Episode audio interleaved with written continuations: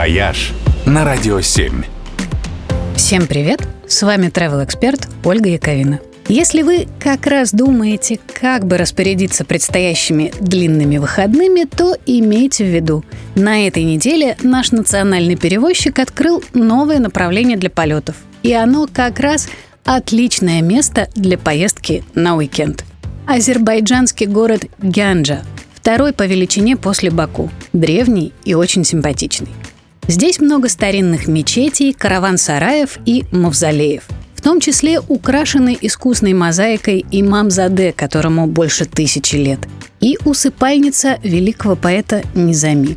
А еще в Гянже есть удивительный бутылочный дом, построенный из 48 тысяч бутылок. И грандиозный парк Гейдара Алиева – один из самых больших на Кавказе. В марте он уже весь цветет и благоухает.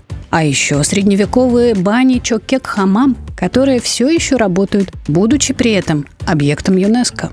Еще Гянджи славится своими гастрономическими специалитетами.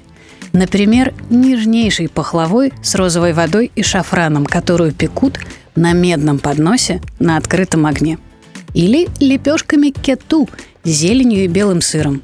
И еще очень необычным и вкусным шахским пловом – по сути, это настоящий пирог из лаваша, начиненного рисом, мясом и сушеными фруктами.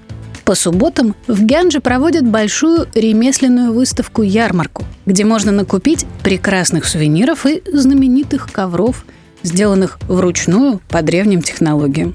Для желающих, кстати, проводят и мастер-классы – Важно только помнить, что Азербайджан – одно из немногих сегодня туристических направлений, которое все еще требует для въезда справку о прививке от ковида. По крайней мере, до мая это правило будет оставаться в силе.